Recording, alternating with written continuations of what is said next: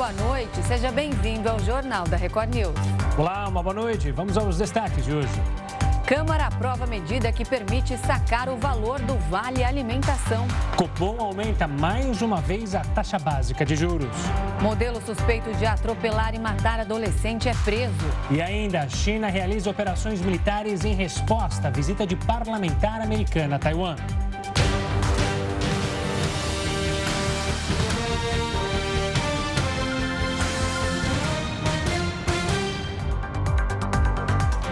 Câmara dos Deputados aprovou uma medida provisória que permite que os trabalhadores saquem o Vale Alimentação. O texto foi aprovado com 258 votos a favor e 159 contrários. A proposta original, enviada pelo governo, seria para determinar o uso do vale apenas para pagamento de refeições e compras de alimentos. Mas o relator Paulinho da Força incluiu a possibilidade de o um empregado sacar o valor do benefício que não foi utilizado em 60 dias. Inicialmente, a ideia era que o vale fosse depositado em dinheiro, mas a proposta não avançou. A Associação Brasileira de Bares e Restaurantes se posicionou contra a medida, alegando que os trabalhadores irão gastar o dinheiro com outras despesas, o que colocaria os estabelecimentos do setor em risco. E essa medida sobre o saque do Vale Alimentação vai para o Senado. E o Congresso também analisou a regulamentação do home office. Quem tem mais detalhes direto de Brasília é o repórter Yuri Ascar. Boa noite, Yuri.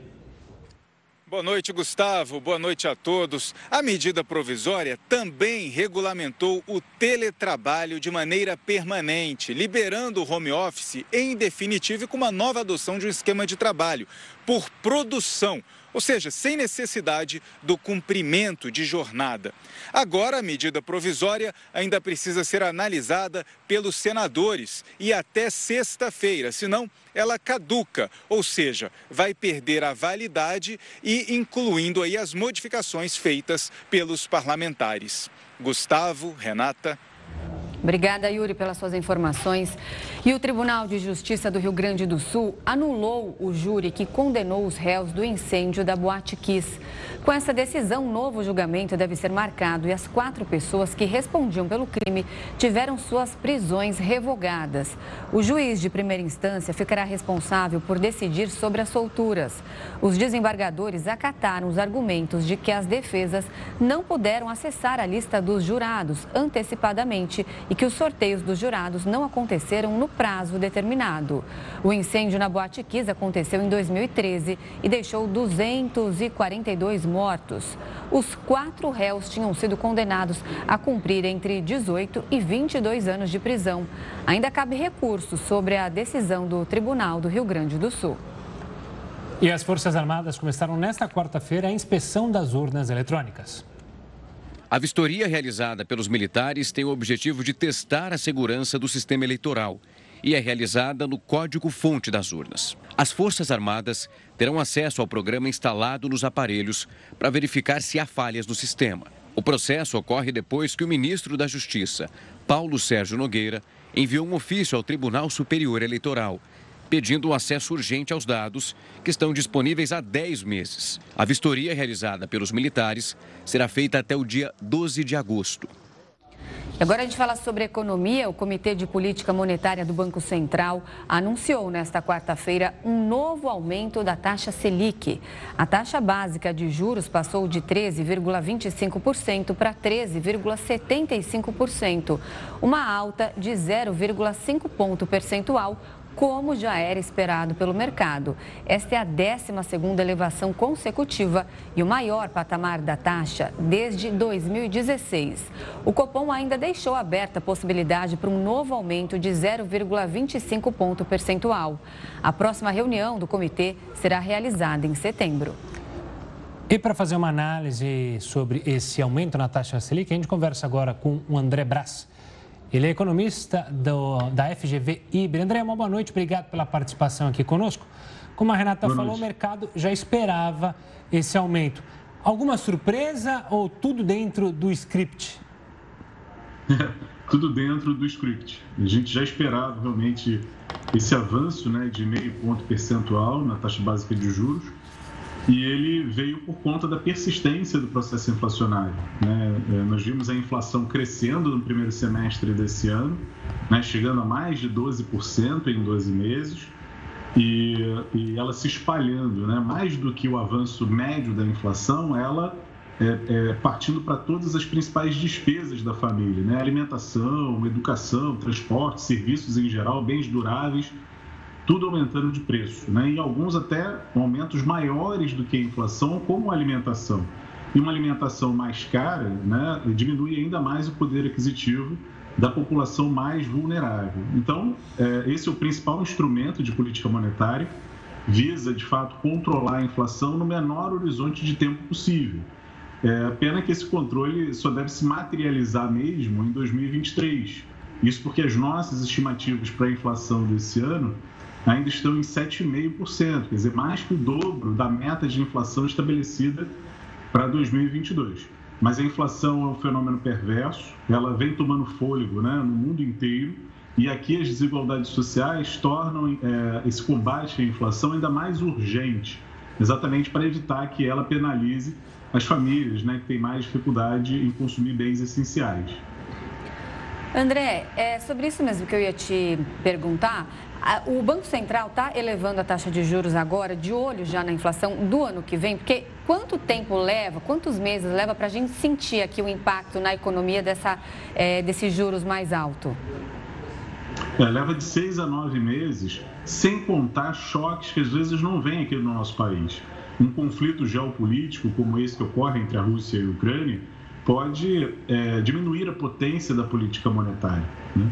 Mas, em, em, em, é, de forma normal, ela, essa política, esse aumento de juros, leva alguns meses realmente para fazer efeito. E isso já pensando na inflação de 2023, em colocá-lo mais próximo da meta. Lembrando que a inflação de 2023, que nós temos aqui em nossas previsões, se colocam acima da meta de inflação, em torno de 5,2%, 5,3%. E a meta do ano que vem vai ser um pouco mais baixa, 3,25%. Então o desafio continua, a tensão com a inflação é grande, até porque existem fenômenos que é, acontecem fora da, da nossa economia, mas afetam o mundo inteiro. André, a gente já bateu no teto da taxa Selic ou ainda podem ocorrer novos aumentos? Podem ocorrer novos aumentos. Né? Isso vai depender do comportamento médio de, dos preços. A gente tem sinais de que o mundo está colocando um pé na recessão. A recessão esfria a atividade econômica de vários países e isso tende a jogar a favor da gente, no sentido de ajudar a acelerar a desaceleração ou o ritmo de alta dos preços. Então, a recessão pode antecipar o fim de um ciclo de aumento maior para a Selic o que seria bom, porque é, a gente não subindo tanto a taxa básica de juros, a gente penaliza menos a atividade econômica. Quer dizer, fica mais fácil gerar emprego e renda com uma taxa de juros menor. Ela já está num patamar extremamente elevado e continuar aumentando, é, isso pode gerar um efeito colateral que é de um crescimento ainda mais baixo, de uma dificuldade maior de geração de emprego e renda. Então, é, espero que não seja tão necessário assim é, subir ainda que 0,25 a Selic na próxima reunião. No primeiro semestre, em maio, o Banco Central tinha previsto aí que essas altas deveriam se encerrar em junho, mas não foi isso que aconteceu, né? Teve alta em julho, teve alta agora em agosto. É, essas altas de juros que a gente viu pelo Banco Central dos Estados Unidos, também da Europa, refletiram aqui? Foi isso que aconteceu? Não, é, não foi exatamente essa alta de juros. Né? Nós tivemos é, várias pressões inflacionárias que aconteceram ao longo do primeiro semestre e que ajudaram a, a dificultaram mais o combate da inflação aqui no Brasil. O preço de grandes commodities, né, inclusive do petróleo, é, subiu muito e isso afetou a inflação no Brasil e também em outras grandes economias, como foi o caso da economia americana, a economia europeia, né, Reino Unido, Austrália, todos é, grandes países, grandes economias que foram afetados, vivem nesse momento uma inflação bem acima do habitual. Então, esse mesmo fenômeno nos afetou. Né? Os nossos combustíveis aqui aumentaram muito de preço no primeiro semestre. E o combustível e a energia elétrica também é, são é, é, custos importantes para a prestação de serviços e para a grande indústria. Então, quando a energia está caro, quando o combustível, né, principalmente o diesel, fica mais caro, isso espalha as pressões inflacionárias. Né? Então, se a indústria está pagando mais pelo frete, está pagando mais pela conta de energia, uma parte desse aumento de custos vai para o seu produto final, chega ao consumidor e se, e, e se materializa na inflação, né? numa inflação crescente, persistente. E para conter isso, né, que é cada vez mais é, se espalhado, o melhor remédio que a gente tem é a taxa básica de juros, é subir a Selic. André, eu te questionei sobre justamente se a gente tinha chegado no teto. Você explicou muito bem é, que ainda devem ocorrer aumentos, mas a gente pode imaginar em algum momento uma curva para baixo da taxa Selic ou ainda é muito cedo devido a essa questão da recessão mundial, ainda as incertezas sobre o conflito na Europa? Qualquer prognóstico para imaginar uma curva é, descendente ainda é muito cedo? Olha, de fato, incerteza coloca um, um risco maior, né? Mas eu, eu, tenho certeza que a partir do ano que vem, talvez haja espaço para a gente é, reduzir essa taxa básica de juros. Ela não vai ser reduzida de forma abrupta, da noite para o dia, é, para um patamar mais confortável, que possibilite um crescimento, uma expansão maior da atividade. É bem gradual esse efeito. Né? Mas eu acredito que em 2023 a gente já tenha condições de fazer um primeiro movimento, né? de ver sinais de desaceleração da inflação e, com isso, é, também é, reduzir, né, cortar um pouco essa taxa básica de juros. É fundamental a gente trabalhar com um juro mais baixo exatamente para criar condições mais favoráveis de crescimento. Então, assim que a expectativa de inflação e a, e a própria inflação mostrar sinais de que ela está desacelerando e, e, e, vai de encontro à meta de inflação, está tá dentro de um cenário que possibilita em pouco tempo ela ir em direção à meta de inflação, isso já vai orientar é, a autoridade monetária a cortar juros. É um processo lento, pode não acontecer tão rápido quanto a gente gostaria ou deseja, mas eu acho que há espaço para isso acontecer sim em 2023. André, temos tempo só para uma última pergunta. A gente viu agora essa desaceleração nos preços dos combustíveis, aí pela redução do imposto do ICMS. Se isso durar até o fim do ano e aí é, o imposto voltar a ficar maior em 2023, a gente pode ter os preços, é, a gente pode ver uma inflação retornar no ano que vem? Pois é, o ICMS ele veio para ficar nesse patamar mais baixo. Não há previsão de que ele vá voltar ao patamar antigo em 2023. Então, contando que o ICMS da gasolina e da energia agora está no máximo em 18% na maior parte dos estados do país, isso já abriu espaço para desaceleração desse ano, da inflação esse ano e vai permitir uma recuperação, quem sabe, um pouco mais rápida. Mas é um cobertor muito curto porque essa renúncia fiscal também tira o poder de investimentos do Estado. E a gente sabe que o Estado é um motor importante para alavancar a atividade econômica. Um Estado que não tem dinheiro para investir na infraestrutura, né, construção de revitalização de portos, eh, rodovias, construção de hidrelétricas, enfim, é, investir na infraestrutura para garantir um crescimento mais sustentável de longo prazo, isso é ruim, né? porque só o setor privado não vai dar conta disso tudo. Então a gente precisa sim de contas públicas em dia para que o Estado recupere sua capacidade de investimento e ajude a economia a crescer é, a taxas mais robustas, né? A gente ter um país um PIB maior, PIBs muito superiores a esse de 1% que vem é, é, que nós registramos, né? Principalmente antes da pandemia, né?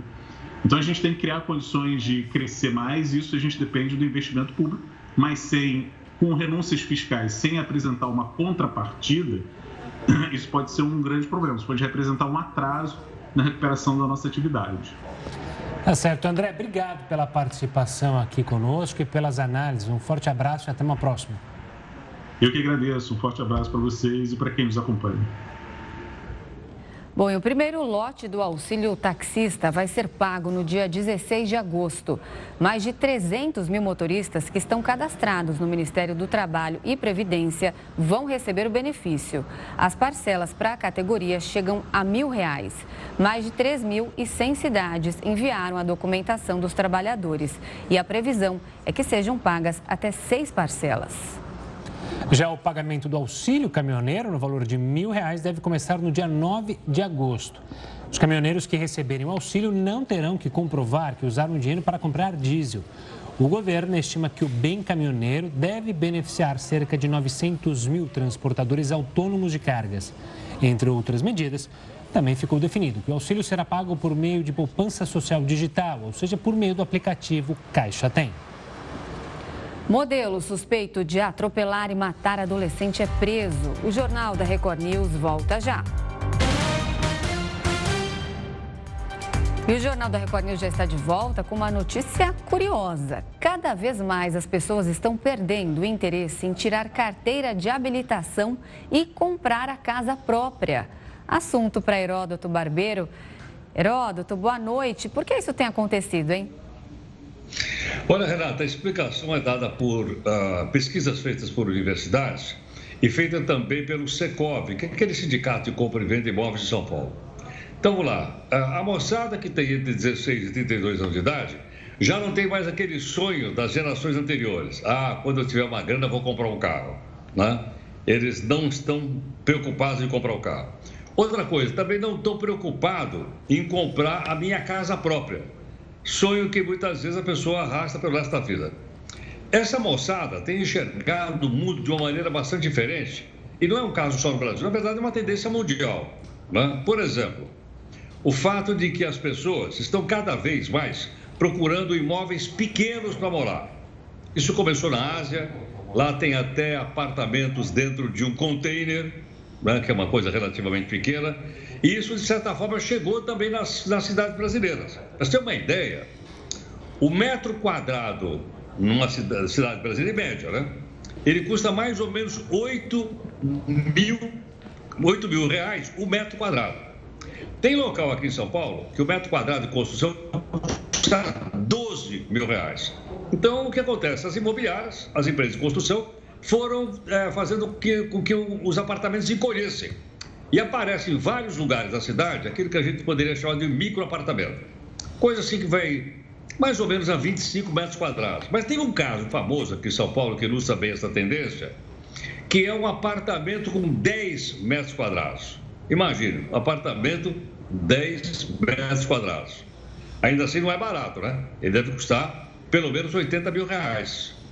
O fato é o seguinte: o fato é que as pessoas estão se acostumando a viver fora do apartamento. Então, nesse prédio, por exemplo, eh, você tem sala de visita comum, lavanderia comum, espaço de lazer comum, piscina comum. Então, ele fica uh, num apartamento cada vez menor, porque ele fica muito mais barato.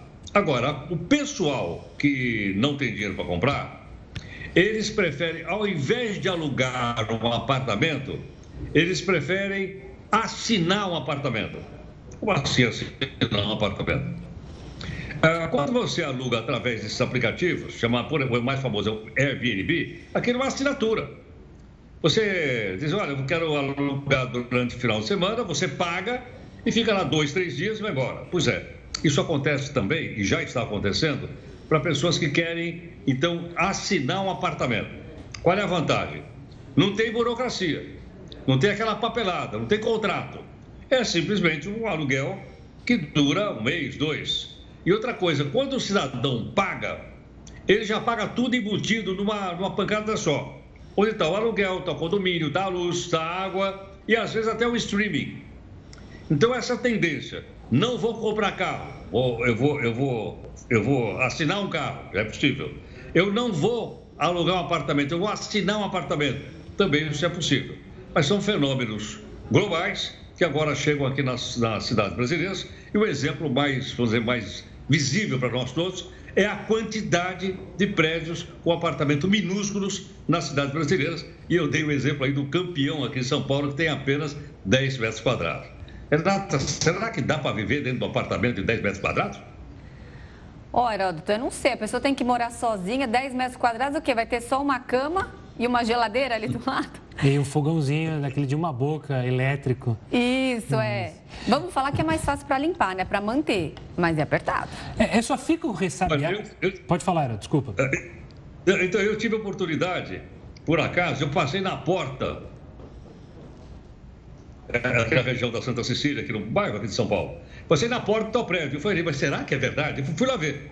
De fato, é verdade. A maior parte já estava vendido.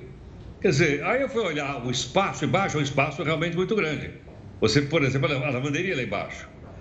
Mas uh, é um fenômeno que está acontecendo no mundo e acontecendo das grandes cidades. E outro detalhe: no ano de 2021, foi construído mais prédios em São Paulo do que todas as somas de prédios da cidade de Santos, que é um porto importante que todo mundo conhece, num ano só. Pois é. É um fenômeno e uma tendência, como queiram chamar, mas não sei o quanto ela é uma tendência e um fenômeno é, mais provocado pela situação econômica, como você falou, está tudo muito caro.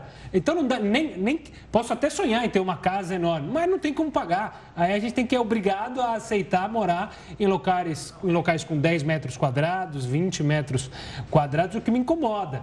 É, mas tem o fato também, você falou esse dado aqui de São Paulo, que é interessante e o que é muito ruim também, já alguns analistas mostram, que muitas vezes se constrói muito prédio porque não tem um plano diretor correto, e aí você tira pessoas que moravam nessa região, aumenta o preço do imóvel lá para o alto, essas pessoas vão se afastar ainda mais do centro da cidade, e vários desses prédios, apesar dos apartamentos estarem vendidos, não tem ninguém porque falta dinheiro para as pessoas morarem em determinada região.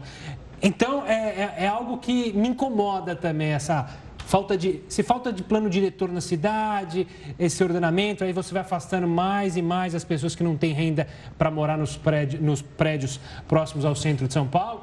É o complicado de se pensar e daria uma boa conversa por horas aqui, né, Herota? Só queria lembrar que é uma tendência mundial, global. Eu até citei, por exemplo, cidades do Japão, aonde você mora dentro de um container, prédio feito com containers. E você mora dentro de um container. Um container, você imagina, ele é pequeno, relativamente pequeno, cabe em cima de um caminhão. E é lá que a pessoa mora. E me parece que essa é uma tendência da, da, desse pessoal novo, entre 16 e 32 anos de idade, que está mudando padrões que na minha época, por exemplo, eram impensáveis. Pois é. Heroto, como eu sei que você não mora no seu apartamento de 10 metros quadrados, aí você tem espaço, pode ficar tranquilo. Vai dormir, uma ótima noite e até amanhã. Eu ia caber meus dois gatos nesse apartamento de 10 metros quadrados. Os, os gatos iam ficar mal apertados aí, poxa vida.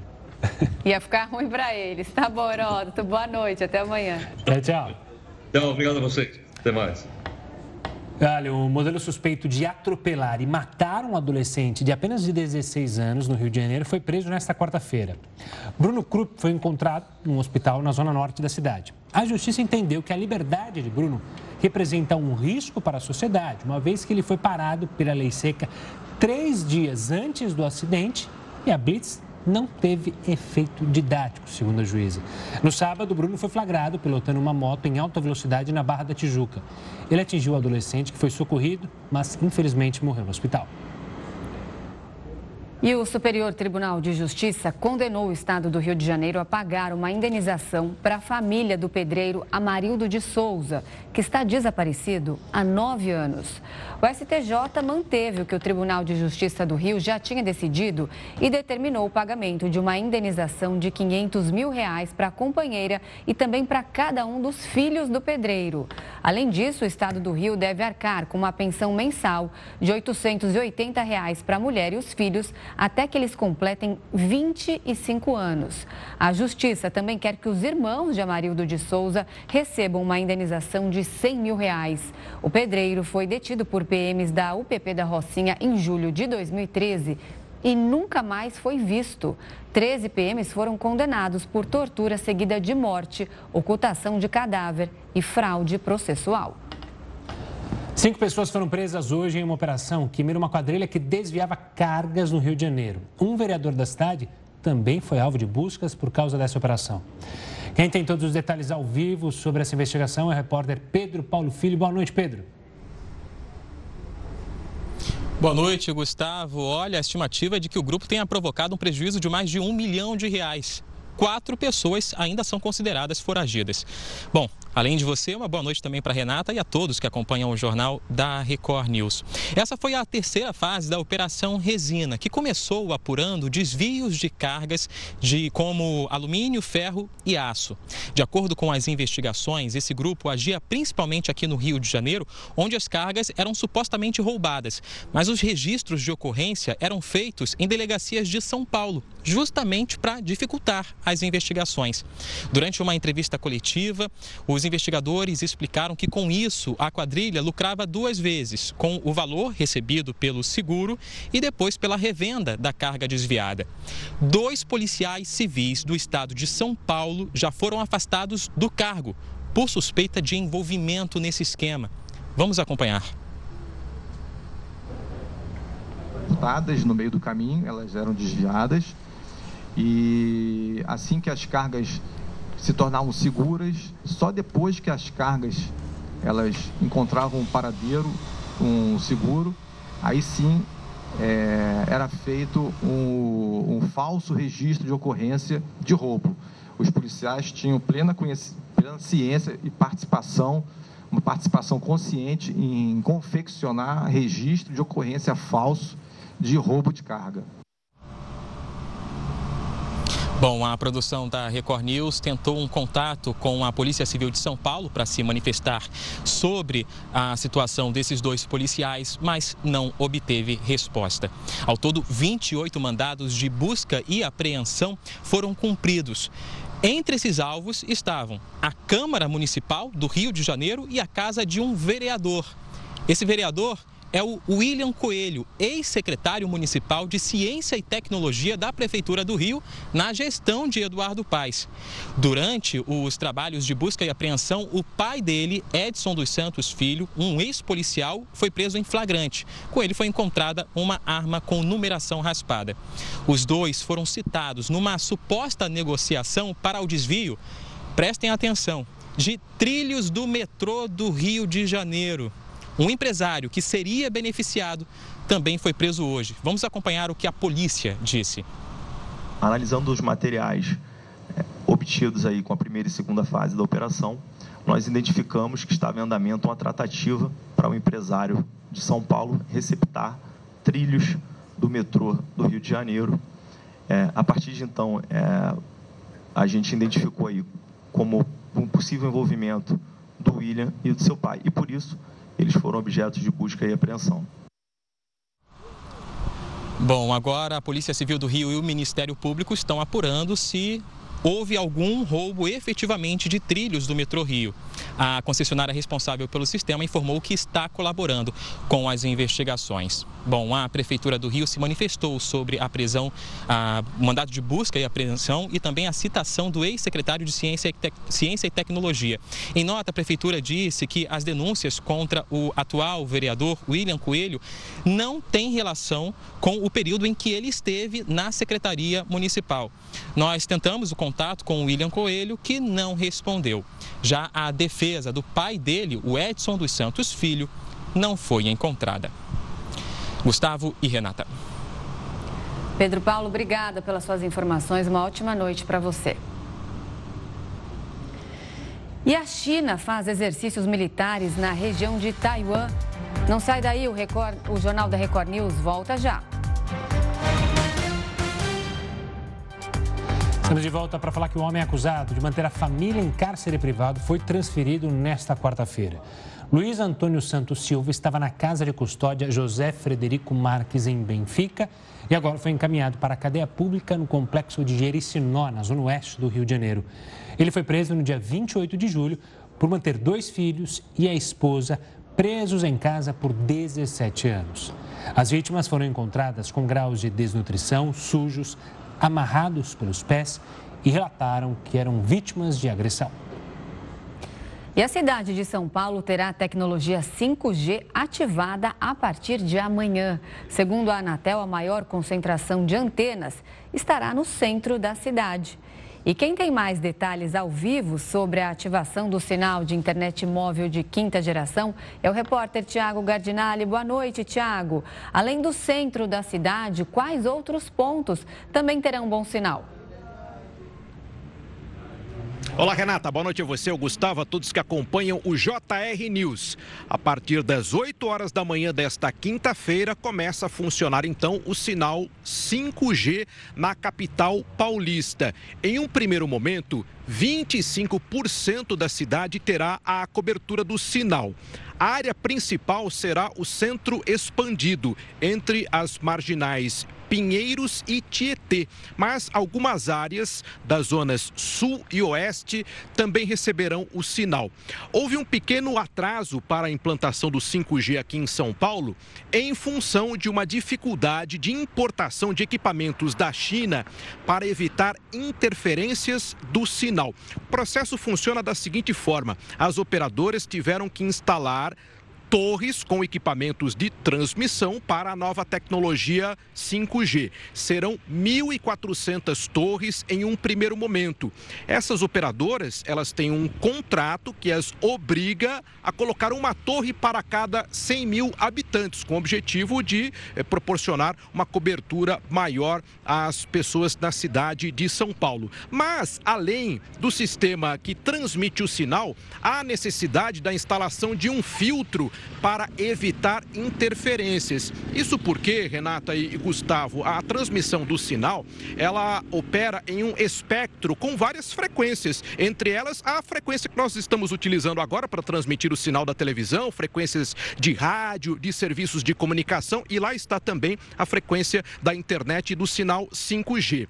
O 5G especificamente utiliza a frequência de 3,5 GHz, uma frequência anteriormente utilizada pelas antenas parabólicas que também transmitem o sinal da televisão. As parabólicas migraram o sinal da banda C para a banda KU. Então esse ajuste de frequências exige um trabalho bastante minucioso que é controlado pela Anatel para evitar interferências. Então, em um primeiro momento, teremos um quarto da cidade com o serviço do 5G, que é 10 vezes mais rápido do que o 4G. E aí a pergunta é a seguinte: todos os aparelhos né, poderão é, é, receber esse sinal? Não, apenas aqueles capacitados, as tecnologias mais avançadas que terão a, a capacidade aí de operar com o 5G. Além disso, uma pergunta frequente é se as operadoras elas vão oferecer o 5G no atual contrato que os clientes têm ou se haverá necessidade de um novo contrato.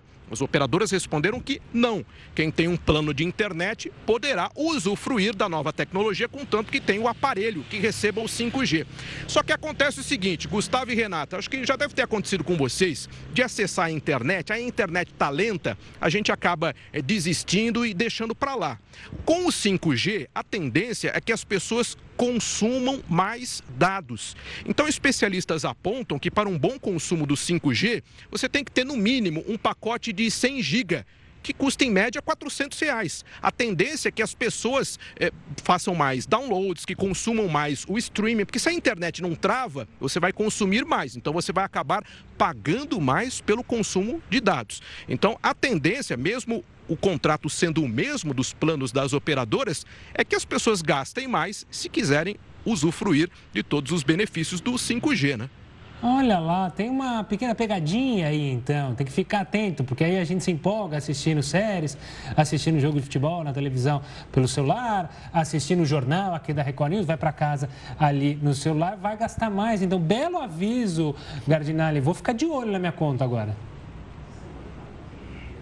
É, exatamente, porque uh, o que acontecia antigamente? Você tinha um pacote 4G. Quando você atingia o consumo, a operadora automaticamente ela mandava um aviso: a sua velocidade será reduzida, caía para o 3G. Você era obrigado a comprar um pacote adicional de dados. Com o 5G vai ser a mesma coisa, vai cair para o 4, que pode cair para o 3. Então tudo depende do consumo de cada um. A tendência, logicamente, é que os pacotes acabem se popularizando. Em um primeiro momento, eles vão seguir a tabela de preços é, internacional, mas à medida que mais consumidores estejam utilizando o 5G, a tendência é que o valor caia. E a expectativa é que até o final deste ano todas as capitais do Brasil já tenham em operação o serviço do 5G. Tá certo. Tiago, obrigado pelas informações. Uma ótima noite. Até amanhã.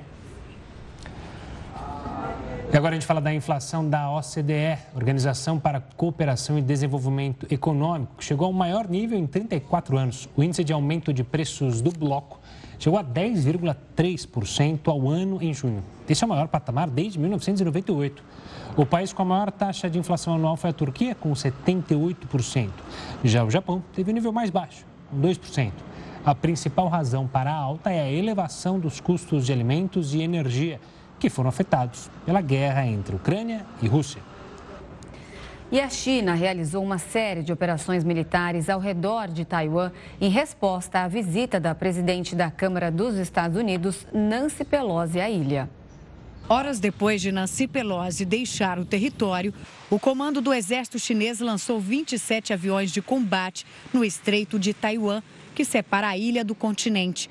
O governo taiwanês informou que ao menos 22 aeronaves ultrapassaram a linha que divide os dois países. Em reação, o território enviou caças para interceptar os jatos de Pequim. Os exercícios da China envolveram ainda navios de guerra e testes com mísseis. De acordo com o porta-voz do país, as ações têm o objetivo de inibir a escalada de atos negativos por parte dos Estados Unidos em relação à ilha e impedir atividades separatistas na região. A ida da parlamentar norte-americana a Taiwan agravou a crise entre os Estados Unidos e a China.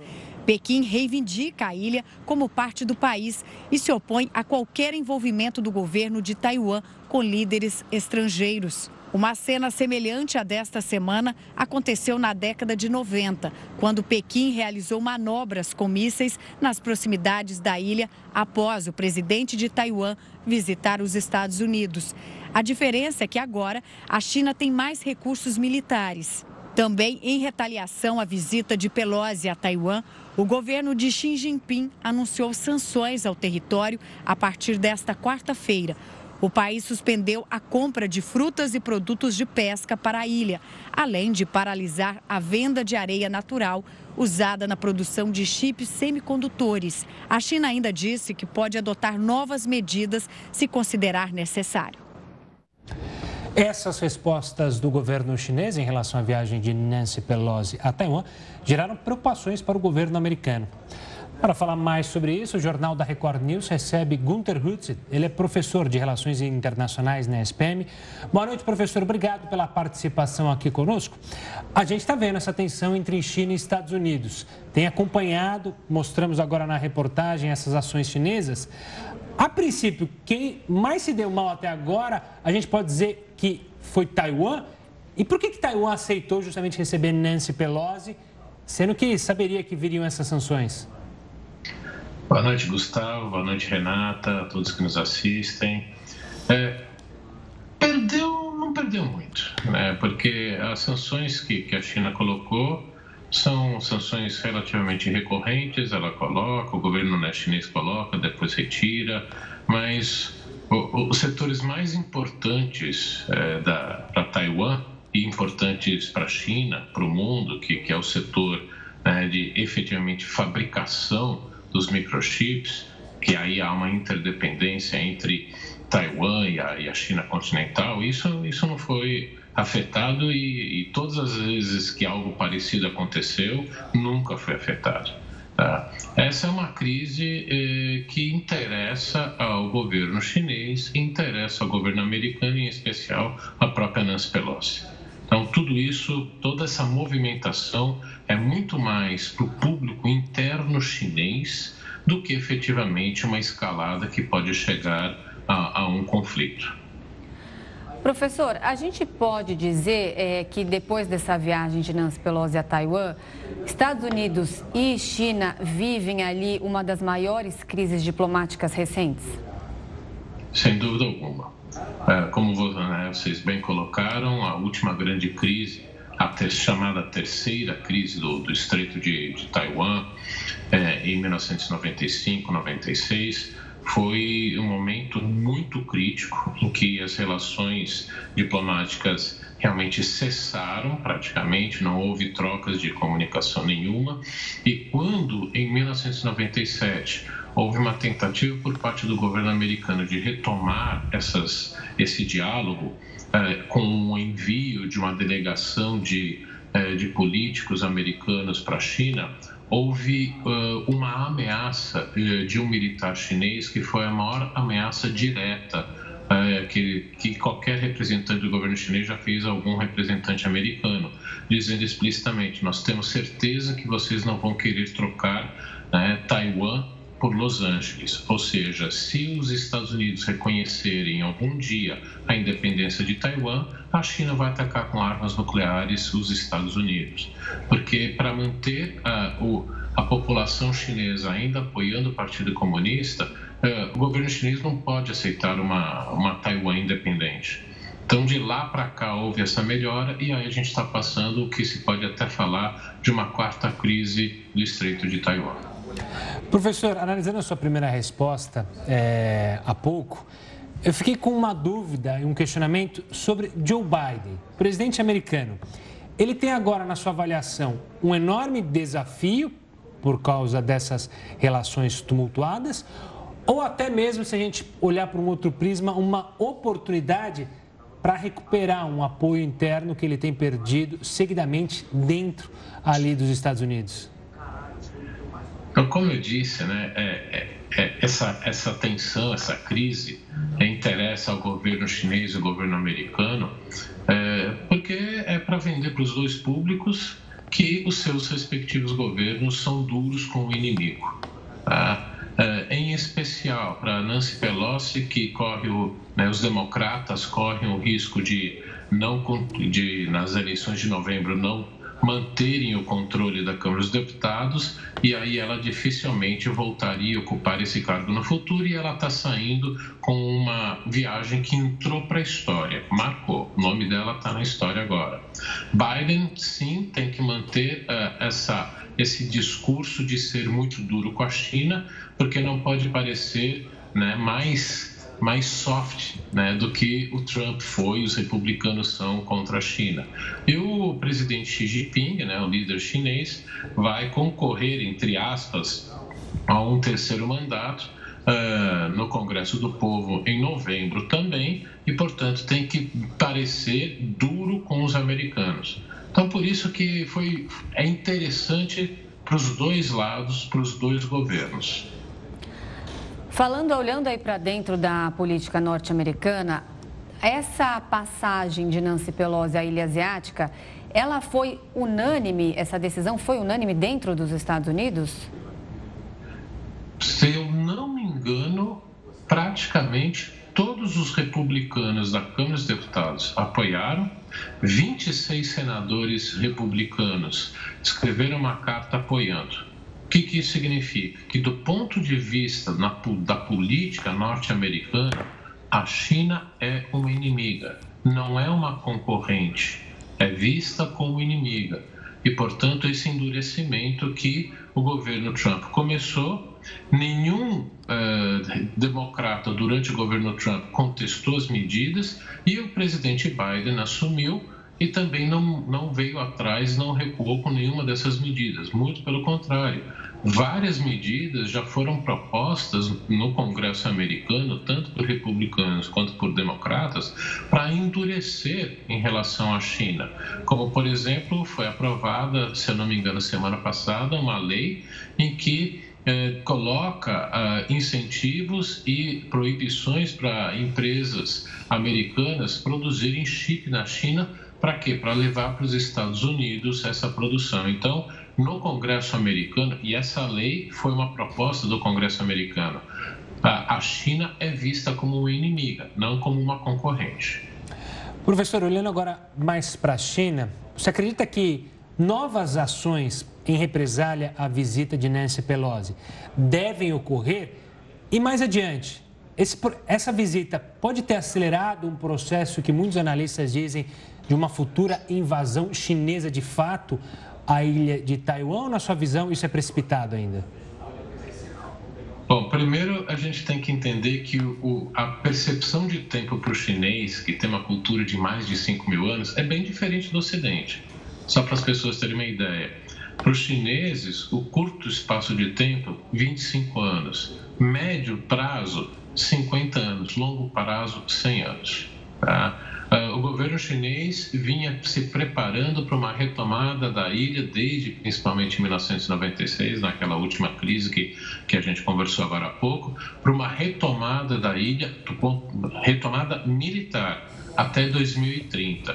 A guerra da Ucrânia deve ter afetado um pouco esse planejamento, porque se a Rússia, que tem uma experiência maior de é, emprego de forças armadas, teve dificuldade de lutar uma guerra moderna, Uh, os chineses que não se envolvem num conflito desde 1979, que foi contra o Vietnã, uh, podem ter dificuldade. Então, isso pode ter adiado um pouco esse planejamento.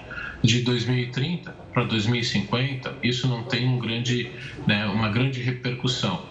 Mas, lógico, desde que a, a Taiwan não tente declarar independência unilateral ou que os Estados Unidos reconheçam a independência de Taiwan, porque aí isso precipitaria tudo. Porque as pessoas têm que entender claramente para a cultura chinesa, e isso eu estou falando para a população chinesa como um todo, Taiwan é parte do território chinês. E só não é parte do território porque foi separado já desde o final do século XIX, depois da Guerra dos Ópios, que o chinês vê como uma grande humilhação que a China passou diante do Ocidente. Então, para a cultura chinesa, integridade territorial, território único é central. Se o governo né, do Partido Comunista Chinês não conseguir manter esse, essa unidade territorial, perde o respeito do povo chinês e pode cair do poder.